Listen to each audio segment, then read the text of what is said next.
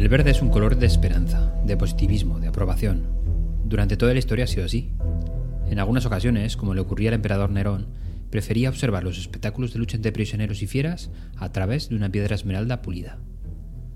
El mundo era mucho mejor, o por lo menos lo parecía. Wilhelm era un hombre bastante obstinado, y un poco obsesivo, para qué negarlo. Su empeño había sido conseguir un color verde perfecto, que no se pudiera comparar con nada de lo existente, y que de paso no pudiera ser replicado por las demás fábricas de tintes. Y en 1814 lo consiguió. Consiguió un verde intenso y brillante, que adoptó el nombre de verde esmeralda. Con la ayuda de un amigo suyo farmacéutico, se logró reproducir la luminosidad de esa piedra preciosa, que se caracterizaba por una saturación fuerte y una textura visual brillante. Su secreto, la mezcla del cardenillo con el arsénico. El resultado fue un éxito, también por lo barato en coste de producción. Cautivó tanto a los artistas como a comerciantes de textiles y ropa.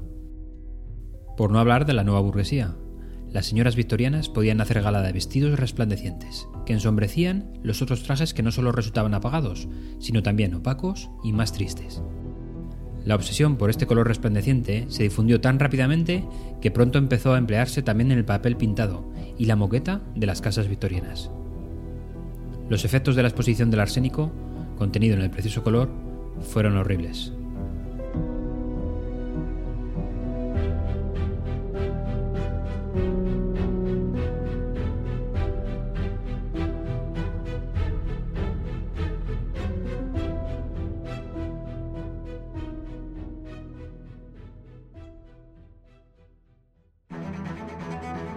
Siguiendo con el diseño de las presentaciones, hoy hablaremos del color. Y es que el color es una herramienta de comunicación muy poderosa. Atrae los ojos de la audiencia, puede crear emociones y actitudes, pero también es un poco peligrosa. Si lo utilizamos incorrectamente, puede crear distracciones y contenido elegible. Primera conclusión de hoy. El color debe tener un propósito, no es una decoración. Seguro que os vienen en la cabeza presentaciones que parecen una carpa de circo, o un dibujo de un niño de 3 años al cual le han regalado una paleta de lápices de colores. Segundo mensaje. La elección de los colores es relevante y los colores deben estar bien combinados. Para la combinación existen tres posibilidades. Monocromática, un tono en varios tipos de sombras o tintados. La ventaja de esta estrategia es crear un look consistente y unificado. Lo utilizamos principalmente cuando comparamos datos de una misma categoría, por eso usamos el mismo color raíz. Combinación complementaria.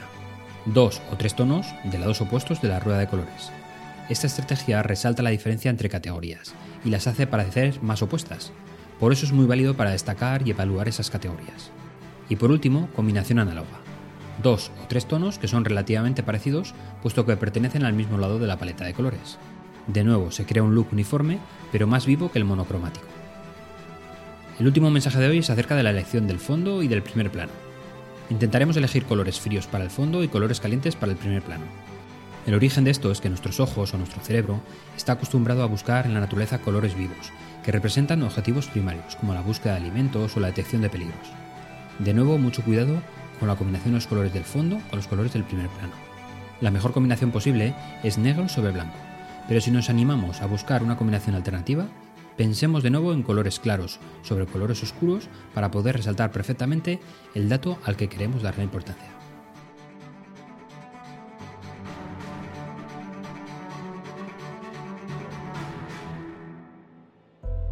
La exposición al arsénico producía llagas en la piel, provocando alopecia y vómitos con sangre, además de la devastación de los riñones y del hígado.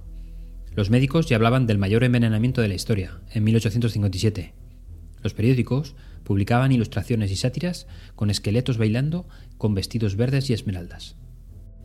Aunque el caso más famoso y más incierto asociado al verde esmeralda con toques de arsénico lo protagonizó Napoleón Bonaparte. La hipótesis de que Napoleón fuera envenenado con arsénico por sus guardianes cuando estaba prisionero en la isla de Santa Elena ya no se sostiene. Científicos italianos realizaron un análisis de sus cabellos, constatando que el aumento del contenido de arsénico al final de su vida no fue significativo. Pero el estudio no excluye, sin embargo, que la exposición al arsénico a lo largo de toda su vida contribuyera a su muerte. Se han analizado cabellos de Napoleón de varias épocas, cuando era un niño en Córcega, durante su exilio en la isla de Elba y el día de antes y después de su muerte. También se han analizado pelos de su hijo, el rey de Roma, y de la emperatriz Josefina, recogidos a su muerte en 1814. Las muestras fueron proporcionadas por museos de Parma, París y Roma.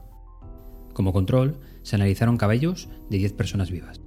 El contenido de este veneno en las muestras de hace 200 años es al menos 100 veces mayor que el de los cabellos actuales. Y los datos muestran, por tanto, que el contenido de arsénico no varió a lo largo de la vida de Napoleón.